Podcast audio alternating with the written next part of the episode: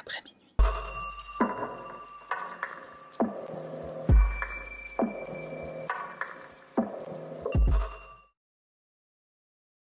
Salutations mon cher panda, moi c'est Sahara, bienvenue sur ma chaîne. Avant de commencer, juste un petit rappel, merci de t'abonner si c'est pas déjà fait, laisser un commentaire sous la vidéo, ça aide énormément la chaîne. Je t'invite aussi à aller voir ce que je fais sur euh, bah, ailleurs, sur Twitch par exemple, et aussi sur ma chaîne YouTube secondaire. Et voilà, c'est tout ce que j'avais à dire. Trêve de blablaterie, on y va. Bienvenue dans le comté de Bullitt, dans la partie nord de l'état du Kentucky. Pour situer un peu géographiquement, la célèbre base militaire Fort Knox s'y situe et elle occupe environ un cinquième du territoire du comté. Mais Boulit, ce n'est pas qu'une zone militaire, c'est aussi une terre de sel. On y trouve en effet de grands gisements naturels qui ont longtemps attiré des hordes de bisons. Ces pierres de sel sont effectivement une source de minéraux importante pour de nombreux animaux. Aujourd'hui, les plus grands gisements, comme le Bullet Slick, sont principalement exploités pour assaisonner des petits plats américains. Notre histoire prend place à Shepherdsville, dans le comté de Bullitt. Situé à un peu plus de 30 km au sud de Louisville, Shepherdsville est le chef-lieu et la plus grande ville du comté. Il y fait chaud et humide l'été et l'hiver connaît des températures qui restent assez douces. Pour les 14 000 habitants, la vie est plutôt tranquille, mais le mercredi 8 novembre 2023, une journée en apparence tranquille, la quiétude d'un quartier va être bouleversée par une découverte terrible. Deux enfants sont retrouvés chez eux par un voisin dans une mare de sang. Ils se sont fait tirer dessus. Tu n'as sûrement pas entendu parler de cette histoire dans les médias, pourtant son impact auprès des habitants du comté de Bullitt n'a pas fini de faire couler de l'encre. Voici l'histoire de Jaden Howard et Maurice Baker Jr., deux enfants innocents arrachés à la vie dans de terribles circonstances. Jaden Howard et Maurice Baker Jr., surnommés Peanut par ses proches, sont deux petits garçons de 9 ans et 6 ans. Ils vivent avec leur mère Tiffany Anne-Catherine Lucas à Shepherdsville, dans un quartier pavillonnaire où il fait bon vivre. Une maison ordinaire, une famille sans problème, le tableau ne montre aucun accro, Jaden et Maurice sont issus de pères différents. Le père de Jaden décède en 2019, laissant deux fils derrière lui, Dorel Howard, majeur au moment des faits, et Jaden. Et quant au père de Maurice, il n'apparaît pas vraiment dans le tableau de famille. Mais ça n'a pas d'importance. Le lien fraternel qui unit les trois garçons est solide. Il n'y a pas que le sang qui importe. Durel vient régulièrement rendre visite à ses frères, il vient jouer avec eux. Durel, c'est leur modèle. Il joue au football américain, ce qui les fait rêver. La famille semble filer des jours tranquilles chez Tiffany. À 32 ans, leur maman semble épanouie, toujours le sourire aux lèvres sur les photos qu'elle prend avec ses deux rois, comme elle les appelle. Ses réseaux sociaux sont pleins de mots doux et d'images de sa petite tribu qui rayonnent. Comme tu le sais sûrement déjà, Halloween est une fête incontournable aux États-Unis. Impossible de rater la tournée des bonbons, des déguisements terrifiants, cette occasion de faire la fête avec ses copains. Tiffany, Jaden et Maurice ne dérogent pas à la règle. Cette année, c'est chez des amis qu'ils vont profiter de cette journée. Talia Crutcher, c'est une bonne amie de Tiffany. Ses deux enfants s'entendent à merveille avec Jaden et Maurice. Ils jouent souvent ensemble, chez les uns, chez les autres, dans le quartier. Talia admire Tiffany, c'est une mère modèle qui adore ses deux petits rois. Elle les chouchoute, elle leur fait faire plein d'activités à l'extérieur. Elle leur inculque aussi l'importance de la famille avec des visites régulières. En bref, Tiffany aime ses enfants et elle le leur rappelle très souvent. Cette éducation pleine d'amour qu'elle leur donne va porter ses fruits. Jaden et Maurice sont polis, gentils, ils semblent être armés de tout ce qu'il faut pour devenir des adultes épanouis, équilibrés et indépendants. Cette image idyllique ne laissait absolument rien présager de l'horreur à venir. Nous sommes le 8 novembre 2023, il fait 26 degrés environ avec un temps un peu nuageux, une belle journée pour un mois de novembre. Aux environs de 11 heures, des coups de feu retentissent au 213 Brentwood Drive. Un couple de voisins sort devant chez eux pour enquêter sur l'origine du bruit, parce qu'au pays du second amendement, on reste attentif au moindre bruit de tir dans les environs. Le couple découvre leur voisine effondrée dans son allée, ils courent vers elle, et ce qu'elle leur dit va leur glacer le sang. Mes enfants sont en train de mourir. Le voisin ne perd pas une seconde, il se précipite à l'intérieur où il découvre une scène d'horreur. Il ressort immédiatement au bord du malaise et il appelle le 911. Des policiers du bureau du shérif du comté sont dépêchés sur place, ainsi que des ambulances. Ils arrivent devant le pavillon quelques minutes plus tard et entrent à leur tour. C'est comme leur a décrit le voisin qui les a appelés dans l'une des chambres sur un lit. Les corps de deux enfants gisent dans une mare de sang. Une arme se trouve à côté d'eux. Aucun doute sur leur identité, il s'agit de Jaden et Maurice, les enfants de Tiffany. Ils montrent encore de faibles signes de vie. Les policiers sont sous le choc, mais il n'y a pas une seconde à perdre. Les deux enfants sont dépêchés à l'hôpital le plus proche, l'hôpital Norton, à Louisville. L'ambulance parcourt les 24 km en un temps record, escortée par une voiture de police. On fait appel à tous les moyens disponibles pour ramener les deux garçons, mais après plusieurs heures d'acharnement, Jaden Howard et Maurice Baker sont déclarés morts à l'hôpital Norton. Au 213 Brentwood Drive, les policiers cherchent à comprendre qu'a-t-il bien pu se passer dans cette chambre pour que ce mercredi tranquille se transforme en un tel carnage. L'arme présumée à l'origine des coups de feu est toujours dans la chambre. La mère, Tiffany, n'oppose aucune résistance.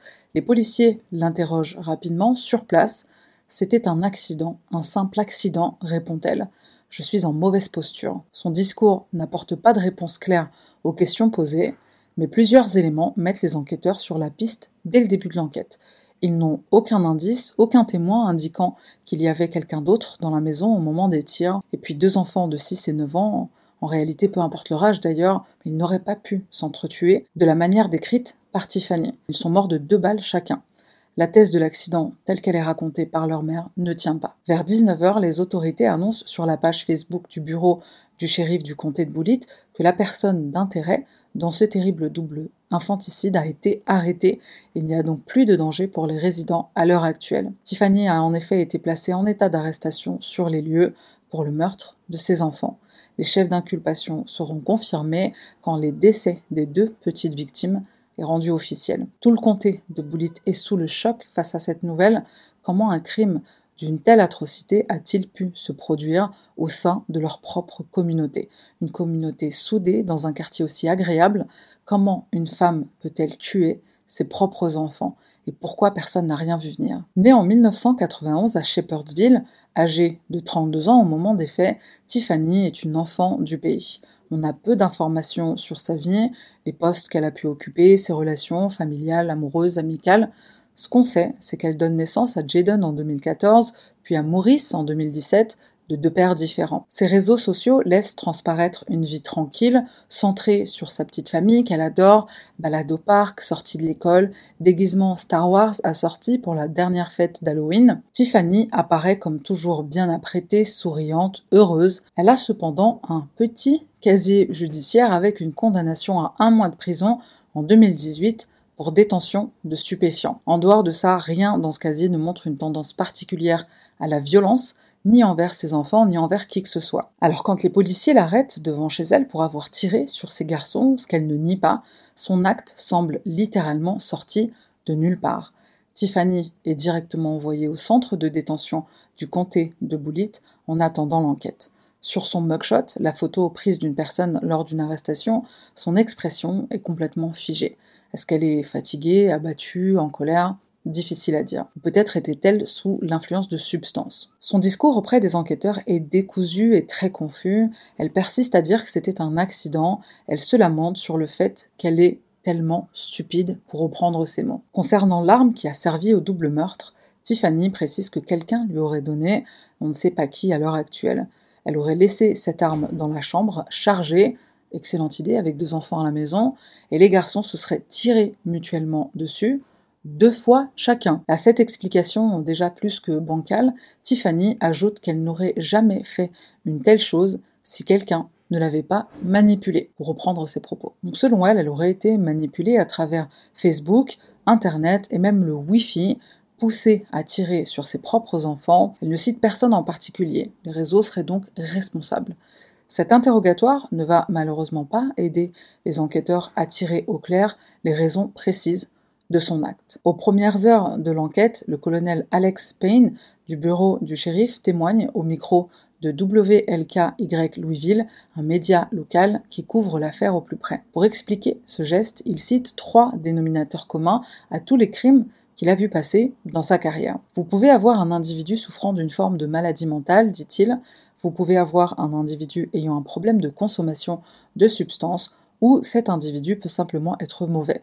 Ou encore, ça peut être une combinaison de ces trois choses. Fin de citation. Derrière cette façade si positive qu'elle étale en ligne, Tiffany n'est pas une mère si parfaite. Son amie Talia, qui la voyait pourtant comme un modèle, avoue que Tiffany avait ce qu'elle appelle des moments, et je cite, genre elle s'énervait et changeait du tout au tout comme si on avait appuyé sur un interrupteur. Des crises de colère auxquelles ces enfants sont bien sûr confrontés en première ligne. Talia n'est pas la seule qui a conscience que tout n'est pas rose derrière ces belles photos de famille, et du côté de la famille des deux garçons aussi, on s'inquiète depuis longtemps. Ils sont tenus à l'écart par la mère, les programmes de visite ou de sortie sont changés à la dernière minute, le contact est difficile à obtenir, Michelle Rice, la nouvelle compagne du père d'un des garçons, témoigne de cette difficulté constante à laquelle il devait faire face quand il voulait le voir. On ne voyait Maurice que quand elle le permettait. C'était toujours un problème avec elle, rien n'était normal. Elle l'empêchait de faire tant de choses, des choses qu'on essayait de faire pour lui, des fêtes d'anniversaire, Noël, etc. Rien pour l'instant ne tend à croire que Tiffany a déjà blessé physiquement ses enfants avant le drame, mais ça ne suffit pas empêcher un passage à l'acte spontané et d'une telle violence. Ce ne serait pas la première fois qu'un bon parent commet un acte irréparable. Les médias font notamment le lien avec un autre cas d'infanticide tout récent. Un mois avant notre affaire, Lorraine Dicasson, une néo-zélandaise, tue ses trois filles en cause une dépression postpartum maltraitée qui lui aurait fait perdre pied. La dépression est souvent citée comme un déclencheur probable dans les affaires de crime au sein de la cellule familiale. La maternité également a peut-être eu un impact sur son acte. Au-delà des changements déroutants qui suivent l'accouchement, c'est aussi un remaniement profond de la vie d'un parent. Mère célibataire, le quotidien de Tiffany a forcément été chamboulé par l'arrivée de Jaden et Maurice. C'est pas si rare que ça qu'une mère s'en prenne à ses propres enfants parce qu'elle ne supporte plus la charge, le frein qu'ils représentent dans ses projets de vie.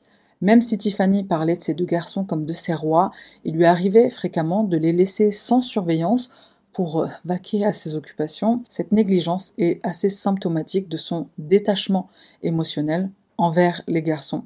On couple ça avec sa personnalité contrôlante et ses accès de colère, et on se retrouve avec un cocktail dangereux qui va pousser des proches a contacté les services de protection de l'enfance du Kentucky. Et à plusieurs reprises, d'après Durel, qui tenait son rôle de grand frère très à cœur et souhaitait les protéger. Ces signalements seront laissés dans des tiroirs alors qu'ils auraient peut-être permis dans un monde idéal, d'éviter le drame. Au-delà des signalements, les proches des deux garçons étaient prêts à aider la famille à traverser les difficultés qu'ils rencontraient. Tant d'autres personnes les aimaient et auraient pu être présents pour leur venir en aide, dit Michel avec émotion. Mais elle ne le permettait pas, elle était trop égoïste et maintenant, ils ne sont plus là. Tiffany a-t-elle refusé ses mains tendues pour ne pas briser les apparences par ego, pour garder le contrôle sur son foyer. L'hypothèse d'un mélange entre d'éventuels troubles mentaux liés à la maternité ou non et d'une consommation de drogue peut être soulevée de Tiffany Lucas. On se rappelle qu'elle a été arrêtée et condamnée pour détention de stupéfiants. En réalité, ses proches sont au courant de ses problèmes d'addiction depuis un moment. C'est pas étonnant quand on sait que la drogue est un problème de santé publique aux États-Unis, une épidémie qui n'épargne aucun milieu social ou culturel opioïdes, herbes thérapeutiques, drogues récréatives, médicaments à fort risque de dépendance, etc. De nombreux Américains sont touchés sans que ça ne se voit de l'extérieur. À quel point Tiffany était plongée dans cette addiction, difficile de le savoir. Tiffany aurait également rencontré pas mal de difficultés sur le plan professionnel, avec de nombreuses périodes de chômage. On ne sait pas grand-chose à ce sujet, si ce n'est qu'elle travaillait peu et qu'elle faisait apparemment des missions d'escorte de temps en temps. En 2016, elle tente l'aventure entrepreneuriale, elle ouvre son propre magasin, le Mischief One Stop Shop, sur East Broadway, une grande avenue qui traverse Louisville sur toute sa largeur. Dans cette boutique, elle vend des snacks, de la nourriture fait maison, des cigarettes, un genre de Sid Ibrahim, quoi. Tiffany va même être interviewée lors d'un reportage de WDRB News peu après l'ouverture de son commerce. Mais tenir un petit business seul, c'est pas facile, surtout quand on est mère célibataire. Un magasin Walmart, célèbre enseigne de grande distribution, s'implante pas très loin, ce qui va lui enlever ses clients potentiels. Sa situation familiale ne lui facilite pas non plus les choses. À l'ouverture du magasin en 2016, Jaden a deux ans seulement et Maurice arrivera l'année suivante. Tiffany finit par mettre la clé sous la porte. En 2017, elle se fait arrêter deux ans plus tard pour possession de drogue. Est-ce que l'échec de son entreprise l'a poussée vers l'addiction ou à l'inverse, est-ce que sa consommation a impacté son business? Encore une fois, une question qui reste sans réponse. Mais pour Michel, la belle-mère de Maurice, Tiffany, ne faisait pas plus d'efforts que ça pour travailler. Quand on analyse ses propos incohérents et sa défense absurde de l'accident, ça fait pencher la balance vers d'éventuels problèmes psychologiques, peut-être non diagnostiqués jusque-là. Dès les premiers interrogatoires, Tiffany affirme avoir été manipulée à travers Facebook, Internet, le Wi-Fi.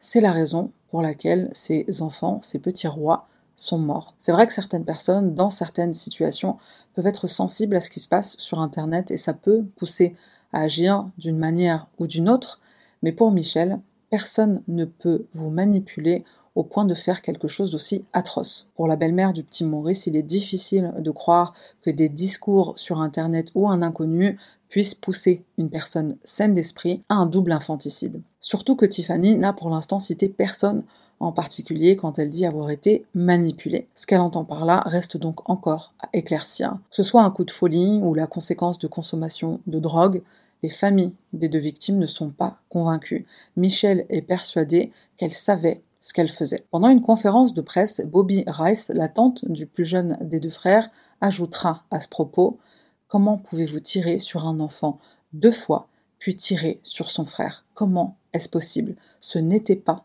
un accident. En attendant le procès, dont la date devrait être précisée en mars 2024, les enquêteurs montent leur dossier.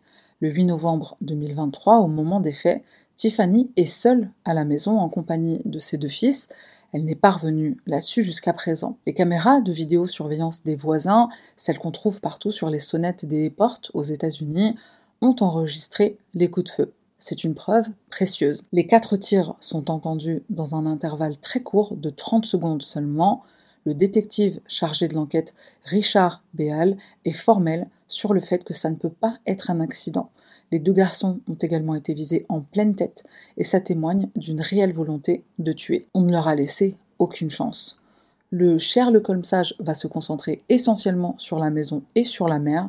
Les autorités ne font pas état d'autres auditions ou arrestations laissant croire à l'implication d'une personne autre que Tiffany le moment. Autre élément incriminant pour la mère, le fait que l'arme du crime ait été laissée sur le lit à côté des deux corps ça laisse clairement penser que Maurice et Jaden étaient les seuls et uniques cibles. L'enquête ne révèle aucune volonté non plus de masquer le crime ou de se dévivanter, comme ça peut être parfois le cas quand un parent s'en prend aux membres de sa famille. Tiffany ne montrera aucune agressivité envers ses voisins qui alerteront les secours, ni envers les policiers qui interviendront sur place, puis procéderont à son arrestation. L'intérieur de la maison est retrouvé dans un état déplorable.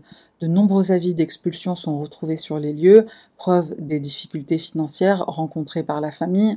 Les proches qui viendront s'occuper de la maison après le drame seront choqués par l'insalubrité des lieux, insalubrité qu'on ne soupçonne pas du tout de l'extérieur. D'après l'enquête, il n'y a pas de témoin direct des quatre coups de feu tirés dans la chambre, à part le tireur bien sûr, élément qui pourra potentiellement être utilisé par la défense pendant le procès pour dédouaner Tiffany. Les enquêteurs comptent de leur côté s'appuyer sur les enregistrements des caméras de surveillance du voisinage et sur le témoignage du couple de voisins, celui qui est sorti juste après avoir entendu les coups de feu. L'objectif est de placer Tiffany sur la scène au moment des faits.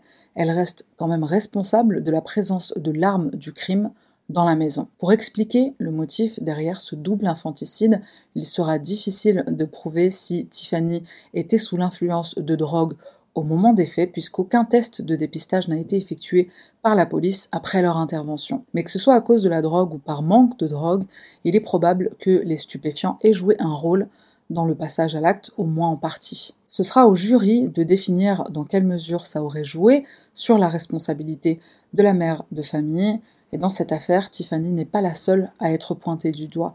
L'inaction des services de protection de l'enfance est très mal perçue dans cette affaire.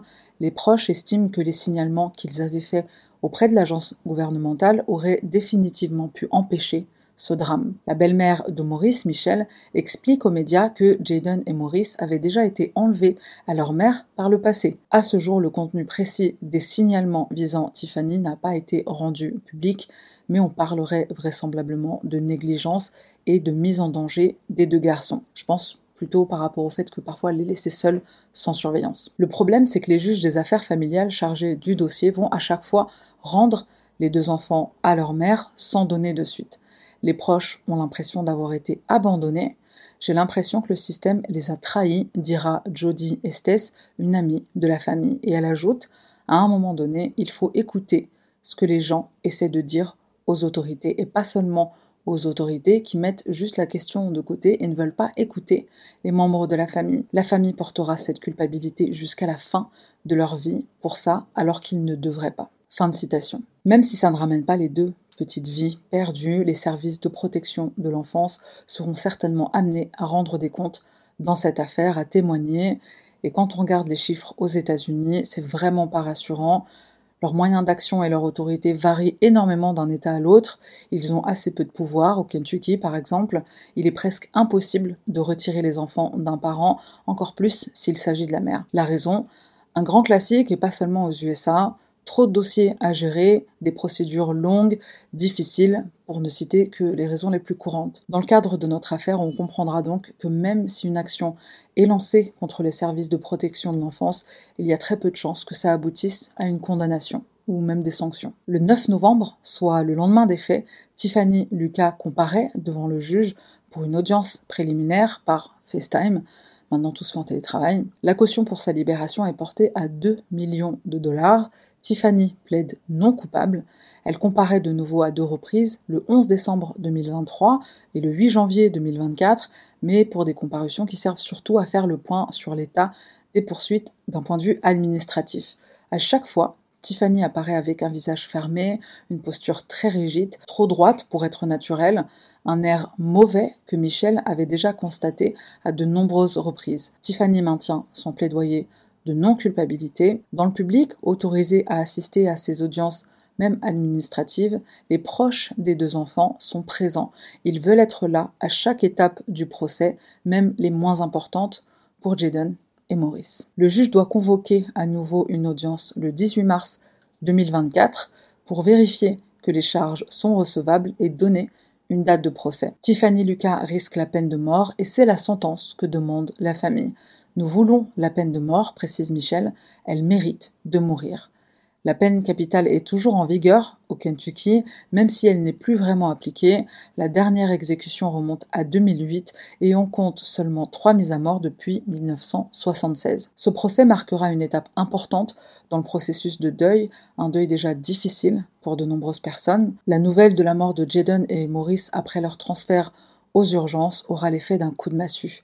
Ces deux petits garçons que 6 ans et 9 ans, morts de la main de leur mère, les proches sont effondrés, surtout après tous les efforts qu'ils ont déployés pour essayer de leur venir en aide. Michel, Durel, Bobby, ils ont tous essayé de protéger ces enfants, mais ça n'a pas suffi.